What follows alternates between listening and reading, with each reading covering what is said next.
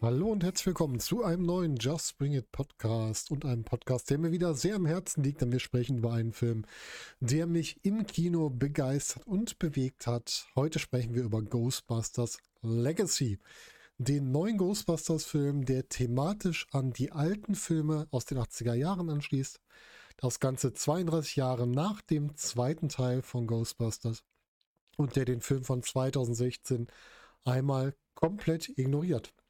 Originaltitel des Films Ghostbusters Afterlife. Warum hier wieder der Wechsel stattgefunden hat bei äh, fürs Deutsche, muss man nicht verstehen. Werde ich auch nicht verstehen. Das ergibt für mich keinen Sinn, warum ich einen englischen Titel auf einen englischen Titel wechsle und dann auch noch von Afterlife zu Legacy, weil da macht er eigentlich jetzt, ist jetzt kein Thema oder kein Begriff, der irgendwie eine geschichtliche Position hat, der vielleicht ein schlechtes geschichtliches Thema hat, dass man deswegen den Wechsel macht, aber die Verleihe werden schon wissen, was sie da tun. Ja, Ghostbusters 3 haben wir im Grunde hier. Ghostbusters Legacy. Ich war sehr neugierig auf den Film. Ihr habt das vielleicht mitgekriegt bei der Trailer-Analyse schon, dass ich sehr gespannt war, was wir hier kriegen. Ja, und jetzt die Frage, was haben wir gekriegt? Einmal haben wir gekriegt einen Film, der so eine Mischung ist aus Grusel, Horror, aus Komödie und aus Geisterjagd. Also das, was wir von einem Ghostbusters-Film erwarten. Aber dann haben wir auch noch etwas gekriegt, was ich in dieser Form nicht erwartet hatte. Denn wir haben eine Hommage an einen verstorbenen Schauspieler gekriegt, die ich in dieser Größe und dieser Qualität bislang noch nicht erlebt habe. Alles voran, bevor wir weiter über den Film sprechen. Hier wird es komplett zu Spoilern kommen. Das heißt, wenn ihr den Film noch nicht gesehen habt, guckt ihn euch zuerst an. Es lohnt sich. Und wenn ihr könnt, guckt ihn im Kino. Denn auch schon die Effekte, die Musik, die Stimmung kommt natürlich im Kino besser rüber. Und wir müssen die Kinos noch ein bisschen fördern, weil die haben ja auch in der Corona-Situation ziemlich gelitten. Und was neue Studien sagen, von den Neuinfektionen, die es in Sachen Corona gibt, sind maximal 2% aus dem Kinobereich. Das heißt, auch da sind ja, ja relativ sicher im Gegensatz zu anderen Einrichtungen, ob es jetzt Restaurant ist, Club ist oder sonst was. Also, Spoiler-Alarm, es wird ja komplett zu Spoilern kommen. Ich habe schon gesagt, der Film ist eine große Hommage an einen Schauspieler, denn die Hommage geht ja an den Schauspieler Harold Ramis, der den Egan Spengler gespielt hat, der ja den ersten Ghostbusters-Film komplett mitgeschrieben hat, also Drehbuch mitgeschrieben hat und dann auch mitproduziert hat, soweit ich weiß, der weitere tolle Filme gemacht hat, wie täglich grüßt das Murmeltier oder ich glaube mich knutscht ein Elch, war der andere, soweit ich weiß. Und dieser Harold Ramis hatte auch die Idee zu Ghostbusters 3, hat immer daran geschrieben, konnte es aber nicht beenden, weil er 2014 an einer Autoimmunerkrankung verstorben ist. Deswegen konnte er leider nicht in diesem Teil hier dabei sein, aber irgendwie war er dann doch dabei. Und darüber werden wir gleich sprechen. Lass uns erstmal über die Story reden. Wir haben hier eine Geschichte von einer Familie, die leider vollkommen pleite ist, also keinerlei Geld mehr hat, die aus ihrer Wohnung rausfliegen und die dann in das Haus des Großvaters ziehen, der kurz vorher verstorben ist. Die Familie besteht aus der alleinerziehenden Mutter Kelly, gespielt von Carrie Coon, die ihr vielleicht aus The Leftovers kennt, und dazu gehören die beiden Kinder Phoebe und Trevor. Wie gesagt, die beiden erben das Haus des Vaters in Somerville, Kelly ist zu ihrem Vater vollkommen entfremdet, weil er sich sehr distanziert hat, sehr von ihr entfernt und zurückgezogen hat. Und deswegen hat sie auch keinerlei gutes Wort über ihren Vater zu verlieren.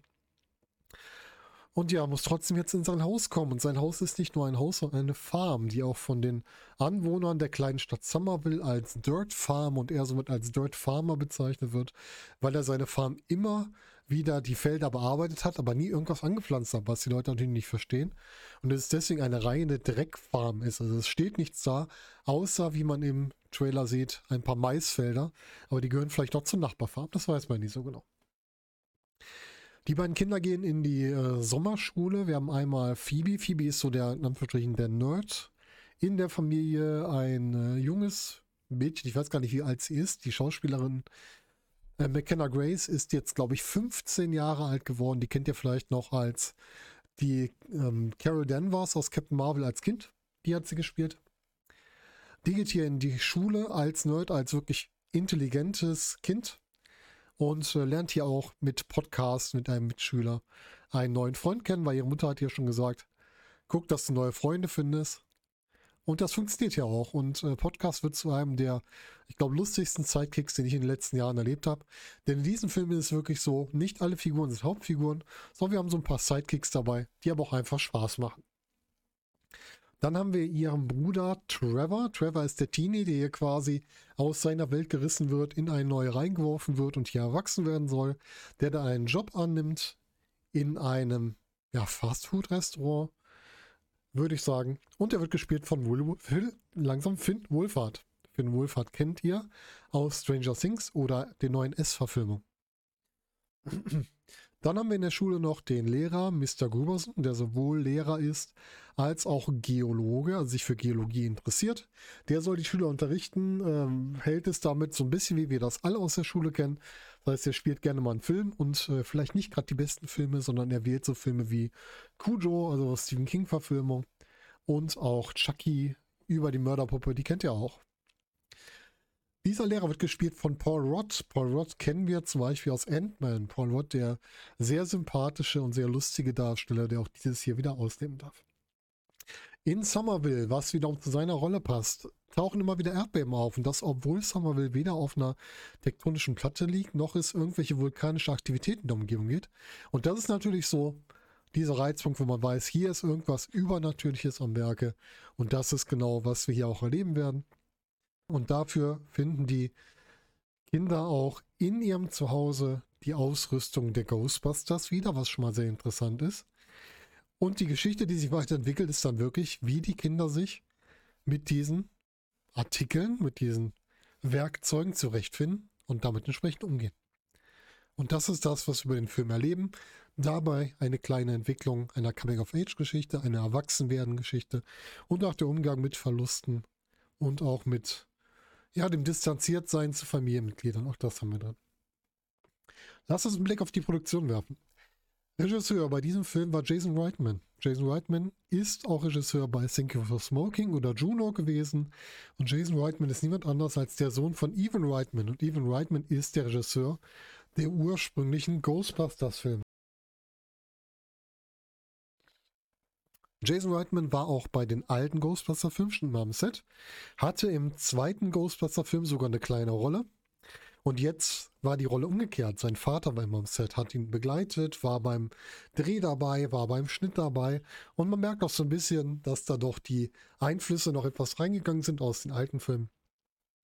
Aber Jason Reitman hat auch bei den Pressevorführungen, wie man gehört hat, ganz klar gesagt, der Film, der hier entstanden ist, ist ein Film von einer Familie für eine Familie und dabei noch über eine Familie.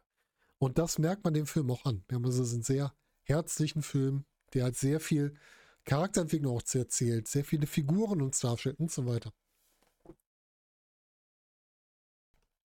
Lasst uns mal über die neuen Figuren sprechen. Wir haben wie gesagt, einmal Phoebe. Phoebe ist so die, eigentlich die Hauptfigur des Films. Sind zwar eigentlich die ganzen Kinder, Kinder und Jugenddarsteller, die hier wichtig sind, aber Phoebe ist so die spezielle Hauptfigur des Films. Sie ist auch die Figur, die hier, raus, hier rausbricht. Also McKenna Grace, die Schauspielerin, die hat hier, die nimmt hier so viel Präsenz ein für so eine junge Darstellerin, was unheimlich gut ist. Also sie schafft es auch, Szenen großartig darzustellen, in denen sie komplett alleine ist, wo sie mit jemandem kommuniziert, der einfach nicht da ist. Die Gute hat schon mit fünf Jahren angefangen, Filme zu produzieren und zu, äh, nicht zu produzieren, zu drehen und dementsprechend auch entsprechende Erfahrungen gesammelt. Ne? Sie tritt im Grunde das inhaltliche Erbe ihres Großvaters an und hier wollen wir direkt mal spoilern, wer der Großvater ist. Der Großvater ist nämlich niemand anders als Egan Spengler, der ja mittlerweile, wir haben eben gesagt, Harold Ramis ist verstorben, also Egan Spengler auch und der ist halt auch hier im Film die Person, die verstorben ist, der Opa, der verstorben ist. Und sie nimmt sein Erbe auf, sie ist halt die Wissenschaftlerin, sie versteht, was er gebaut hat, was er entwickelt hat.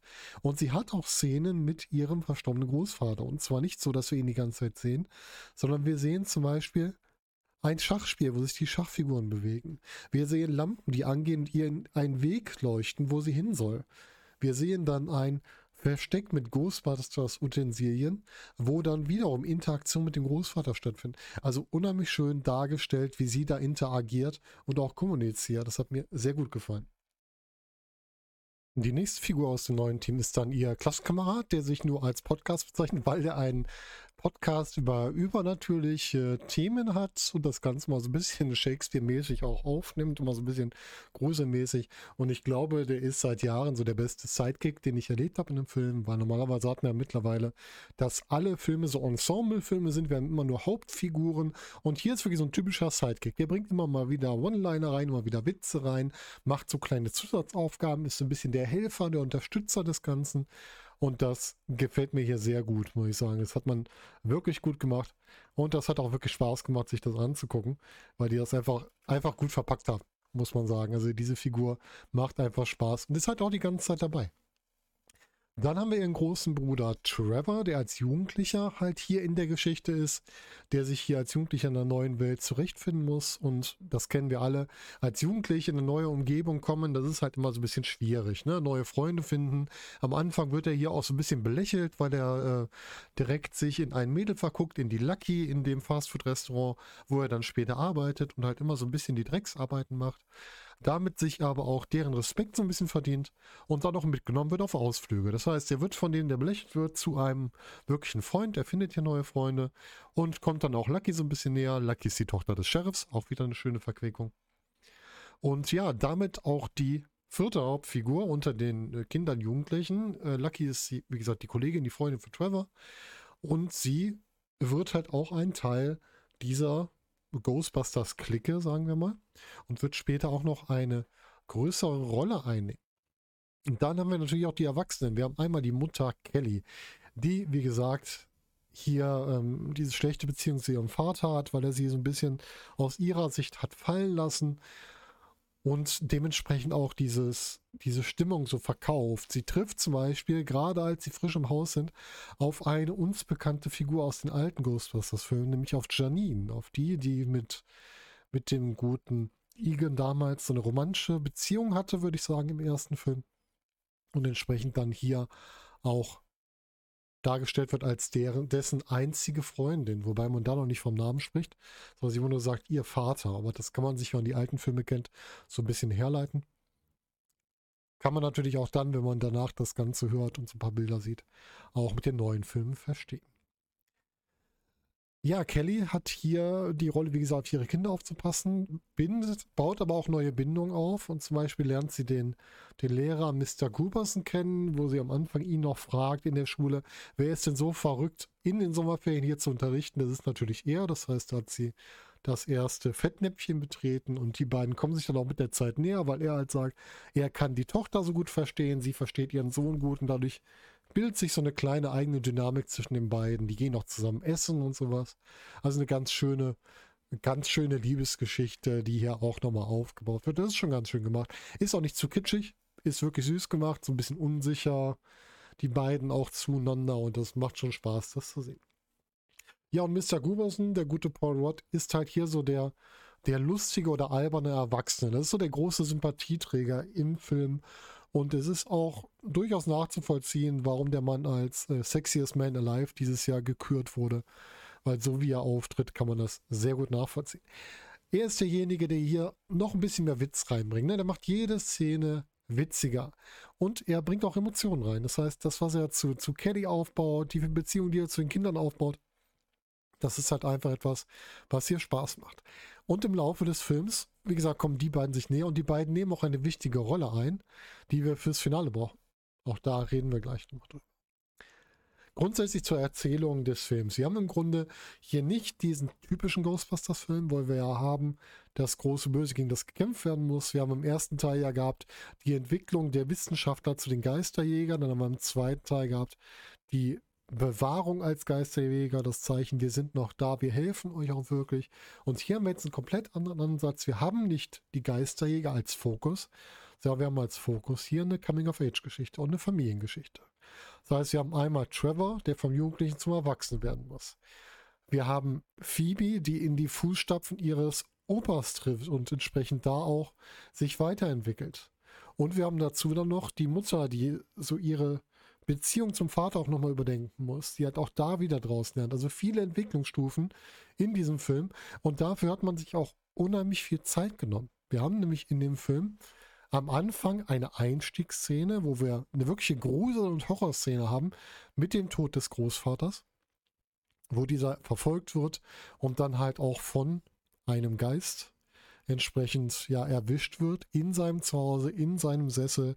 Und da haben wir schon ein kleines Foreshadowing, denn da haben wir die Hände, die wir aus dem ersten Teil kennen, die im ersten Teil unsere weibliche Hauptfigur, die damals zum entsprechenden Torwächter wurde, ähm, also Sigourney Weaver damals gepackt haben und die haben wir hier auch wieder, die den Großvater packen und der entsprechend da auch verstirbt an dieser Stelle. Und danach haben wir, ich glaube, eine Dreiviertelstunde Zeit, in der nur Charaktere entwickelt werden. Es wird die Geschichte erzählt, dass die Familie in ihrem neuen Zuhause ankommt, nachdem sie das alte verloren haben wird die Geschichte erzählt, wie die Kinder neue Freunde finden müssen, neue Beziehungen aufbauen müssen, auch die Mutter neue Beziehungen, neue Freundschaften aufbauen muss. Es wird die Geschichte erzählt, wie die Kinder in die Rolle der Ghostbusters reinwachsen und das auch mit dieser typischen Tollpatschigkeit der Ghostbusters. Sie zerstören einfach Teil einer Stadt, weil sie einen Geist jagen. Das ist dann der erste Geist, den wir sehen. Das ist dann wirklich fast eine Dreiviertelstunde später. Und verursachen so ein bisschen Chaos. Das ist wieder so typisch Ghostbusters. Aber man merkt, die Geschichte hat im Fokus die Charaktere. Und das ist halt sowas, was man von dem Regisseur einfach merkt. Weil unser Regisseur, der Jason Whiteman, das ist halt ein Charakterregisseur. Und wenn man Thank You for Smoking gesehen hat oder Juno gesehen hat, da sind die Charaktere im Fokus. Und das merkt man ja auch. Die Charaktere werden gut aufgebaut und es sind alles Charaktere, die funktionieren. Also alle neue Charaktere funktionieren hier einwandfrei. Und jetzt haben wir die ganze Zeit über die neuen Leute gesprochen. Was ist denn mit den Cameos? Sie haben alle schon gehört, es gibt Cameos sind ja Gastauftritte. Es gibt mehrere Gastauftritte im Film und ich finde die durchgängig gut gesetzt. Wir haben einmal, ähm, wie gesagt, jetzt habe ich ihren Namen schon wieder vergessen, Janine, die einfach nur als Freundin von dem Großvater auftritt, die gar keine große Rolle hat, die das Haus zeigt, die so ein bisschen das Bindeglied zwischen dem Großvater und der Tochter ist, ne? die ja so ein bisschen ihr auch zeigt, ihr Großvater war nicht so schlecht, er hatte halt auch noch eine gute Freundin zumindest. Und auch die alten Ghostbusters werden wirklich gut eingesetzt. Also wir haben Dan Aykroyd als Ray Stans, wir haben Bill Murray als Peter Venkman, wir haben Ernie Hudson als Winston, Hudson als Winston Zedmore. Und die drei tauchen zwar am Ende auf, haben auch einen gewissen wichtigen Teil, nehmen aber den Schauspielern, den neuen Figuren, nicht komplettes Spotlight weg. Natürlich wird es kurz auf sie übergeblendet, aber am Ende sind wieder die neuen Figuren das Wichtige in dieser Aufnahme. Darum geht es ja wohl, dass in diesem Film die neuen Figuren wirklich das Wichtige sind, die alten halt wirklich als Teil wieder dazukommen. Und wir haben auch Verknüpfungen zu den alten Geschichten. Wir haben zum Beispiel Ray, der als Telefonkontakt für Phoebe dient und den wir in seinem Buchladen sehen, in seinem okkulten Buchladen. Diesen Buchladen kennen wir noch, weil er den ja betrieben hat in der Zeit, wo die Ghostbusters quasi verboten wurden, in den alten Filmen. Und das wird hier wieder aufgegriffen. Wir haben bei Ray ein kleines, ein kleines Gimmick auf seinem Unterarm, hat er eine Tätowierung von einem Bibelvers über das Ende der Welt. Ich bin mir nicht ganz sicher, ob das nicht auch der gleiche ist, der am Eingang steht von der Farm von Egan. Es könnte sogar sein, dass es der gleiche war. Und Ray baut halt auch die Geschichte auf, der sagt, dass sich auch Egan von den anderen Ghostbusters entfremdet hat. Das heißt, er hat das ganze Material mitgenommen und hat sich von denen entfernt und entfremdet. Und hier ist halt die Frage, hat man hier vielleicht auch eine Geschichte aufgegriffen? Denn auch Ramis und Bill Murray hatten sich ja mal eine Zeit lang entfremdet. Und Bill Murray ist ja, wie man in der äh, Doku auf Netflix sehen kann, wohl kurz vor dem Tod von Harold Ramis noch zu ihm gekommen und die beiden haben sich wieder versöhnt, bevor er verstorben ist, was auch eine unheimlich schöne Geschichte ist. Und vielleicht hat man das hier auch so ein bisschen unterschwellig mit eingearbeitet. Könnte sein. Aber der gesamte Einsatz der alten Ghostbusters wurde entsprechend für mich gut umgesetzt. Natürlich nehmen sie kurz das Spotlight weg, aber sie sind nicht der Fokuspunkt, mit denen hier das Ganze aufgelöst wurde. Lass uns kurz auf die Effekte blicken. Wir haben eine Mischung aus CGI und praktischen Effekten. Das heißt, ihr seht die Höllenhunde, die sehr ähnlich aussehen zu den früheren. Wenn die so in, in Standaufnahmen sind, scheint es ein praktischer Effekt zu sein. Natürlich, wenn sie laufen oder so, sind sie per CGI drin. Oder auch, wie bereits erwähnt, der Sessel mit dieser Hand, die rauskommt, das wirkt auch wie ein praktischer Effekt. sodass wir auch da so ein bisschen die Mischung haben, die alten Effekte und die neuen Effekte. Das heißt, dieser Übergang wurde entsprechend auch gut genutzt und man hat uns nicht mit CGI zugehauen. Wir haben zwar einige gute Effekte, aber es geht nicht nur um CGI, sondern auch um die alten Effekte und auch um die gesamte Nostalgie. Und die Nostalgie ist hier ein wichtiger Punkt drin. Und da ist halt immer die Frage, funktioniert die Nostalgie auch für die Leute, die es neu schauen? Wir haben zum Beispiel das PKE-Meter. Das wurde am Anfang eingeführt, als der Großvater gejagt wird und das ausschlägt bei dem Geist. Und diese Szenerie, dass es immer bei dem Geist ausschlägt, wird immer wieder aufgegriffen. Ne? Auch wenn der Großvater das Schachspiel bewegt, geht das PKE-Meter los und so weiter. Und ich finde, hier wird gut erklärt im Film, wofür dieses Gerät gut ist. Das heißt, man muss nicht die alten Filme kennen, um das hier zu verstehen. Das heißt, das funktioniert komplett unabhängig von den alten Filmen und es ist ein super Mittel, um eine Art Kommunikation mit dem Opa oder dem Vater darzustellen, ne? weil auch die Mutter nutzt es ja nochmal zur Kommunikation. Dann haben wir die Geisterfalle, die am Anfang eingeführt wird, wo der Großvater etwas gefangen hat und die Falle versteckt und die wird danach wieder aufgegriffen. Und dann haben wir einmal Paul Rudd, der so ein bisschen die Erklärschiene hat. Der hat erklärt, was es ist. Das ist ganz gut für die, die es nicht direkt auf den ersten Blick verstehen. Und danach wird dann nochmal gezeigt, wie ein Geist eingefangen wird. Auch das ist gut gemacht. Dann wird uns die Verbindung zu den alten Ghostbusters gezeigt über diese YouTube-Videos. Das heißt, wir kriegen einen direkten Verweis auf die alte Geschichte. Wir haben diese hölzernen Ghostbusters aus den Videos, was auch wirklich gut dargestellt ist. Auch das hat mir so gut gefallen. Dann haben wir die Mini-Marshmallows, die einfach als Gag drin sind. Äh, wir haben die, die Rutsche im Schuppen, die ich jetzt nicht so gut fand, weil ich das ein bisschen albern finde, dass da so eine Rutsche ist. Ich finde so eine Klappe, irgendwie so, einen, so einen versteckten Eingang hätte ich besser gefunden. Und wir haben den Ecto 1 natürlich, der mit drin ist. Und wir haben auch wieder die Höllenhunde. Die Höllenhunde, die ja bereits im ähm, Film erklärt werden, in dem Relief da an der Wand. Das heißt, die werden wirklich komplett neu eingeführt. Ich glaube, da wird auch gesagt, dass die zwei Seelen brauchen quasi, damit die ähm, zum Leben erweckt werden. Bin mir nicht mehr ganz sicher, aber ich glaube, das war so. Und wir haben die Shandor-Mine. Und die Shandor-Mine ist sehr interessant. Die wurde im ersten Teil von Ghostbusters schon von Igen erwähnt. Und Igen erzählte da halt, dass äh, Ivan Shangor und seine Sekte ein Ritual durchführen wollen, womit sie die Welt, quasi das Ende der Welt herbeiführen wollen. Und das ist halt genau das, was hier wiederum aufgegriffen wird in diesem Teil. Ja, was soll man sagen? Der Film besitzt ganz viel Fanservice, aber ich finde, selbst wenn man die alten Filme nicht kennt, kann man den neuen Film begreifen, ohne auf altes Wissen zurückzugreifen. Und er ist halt ein Liebesfilm. Er ist ein Liebesfilm an die alten Filme, er ist ein Liebesfilm an die Fans der alten Filme. Aber auch ohne das Wissen kann man den Film einfach genießen. Lass uns über das große Finale sprechen. Im Finale haben wir natürlich den großen Endgegner. Der große Endgegner ist ja gleich wie in Ghostbusters 1. Das kann man schlecht finden, vielleicht aber auch nicht, weil ich finde, man hat es hier gut umgesetzt, weil der Endgegner auch daraus gelernt hat. Wir haben als Endgegner nämlich Gozer, Gozer der Vernichter, Gozer ja geschlechtslos, wie er auch da nochmal in der Rolle sagt, das ist weder er noch sie. Und ich finde, Gozer wirkt viel bedrohlicher als im ersten Teil, denn Gozer schafft es zum Beispiel, sich von einem Protonenstrahl zu befreien. Also von den Protonenstrahlen, ja. Das finde ich schon mal sehr gut.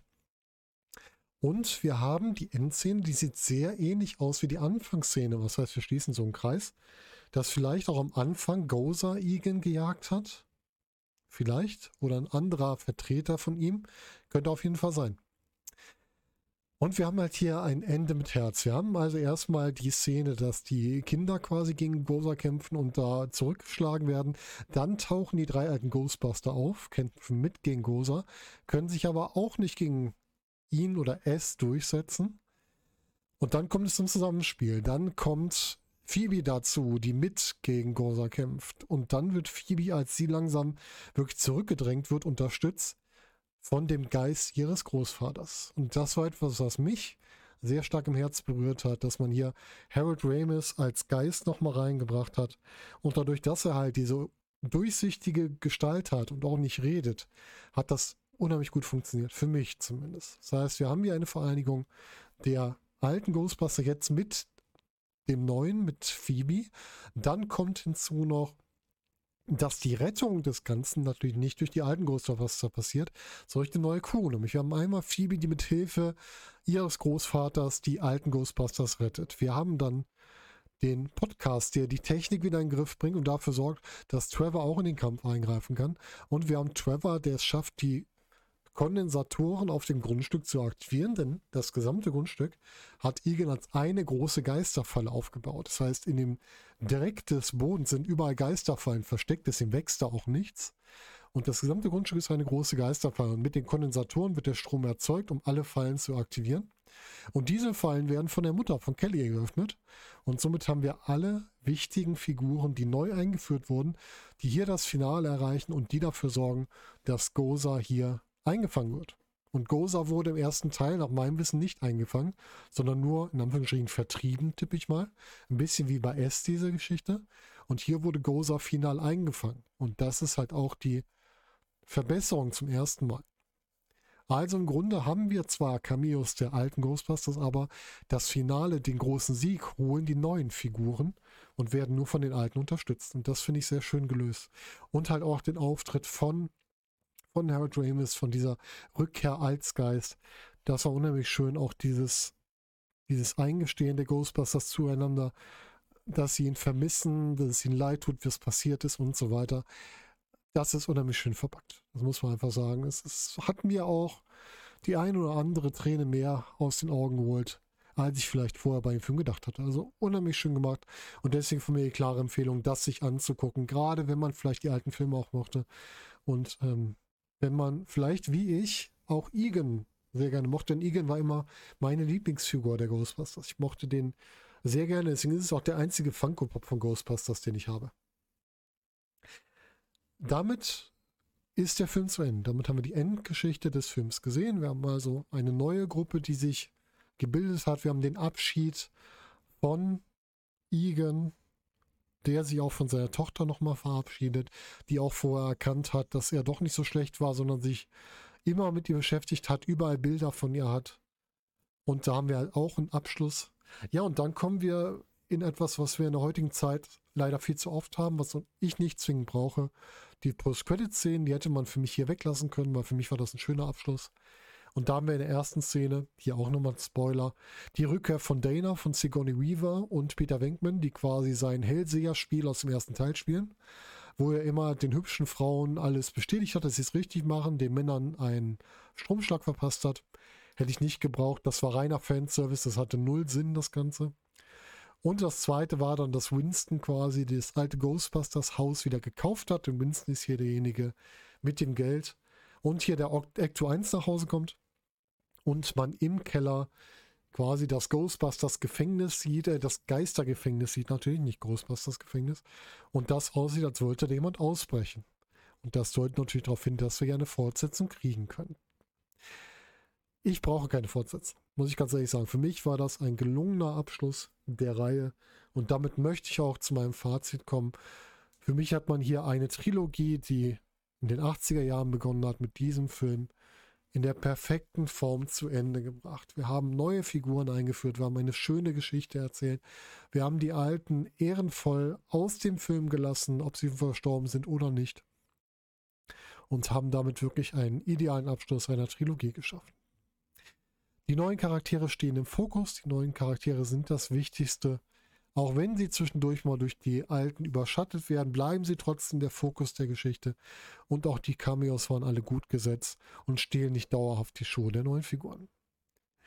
Und für mich ist es, glaube ich, nein, es ist nicht, glaube ich, es ist die beste Hommage an einen verstorbenen Schauspieler, die ich je gesehen habe, die mich zu Tränen gerührt hat und die mir einfach Freude gemacht hat. Ich habe zu meiner Frau direkt gesagt nach dem Film, ich könnte mir den direkt nochmal im Kino angucken. Also ganz klar für euch eine klare Schauempfehlung, sowohl für die, die alten Ghostbusters-Filme mögen, als auch für die, die generell solche Art von Filmen mögen. Ihr versteht den Film auch ohne die ganzen Hintergrundinformationen. Und schaut ihn euch an, schaut ihn euch im Kino an, unterstützt die Kinos und genießt, was es dort geboten wird. Das war unser Just It Podcast von heute. Ghostbusters Legacy, das Thema. Ich hoffe, euch hat er auch gefallen.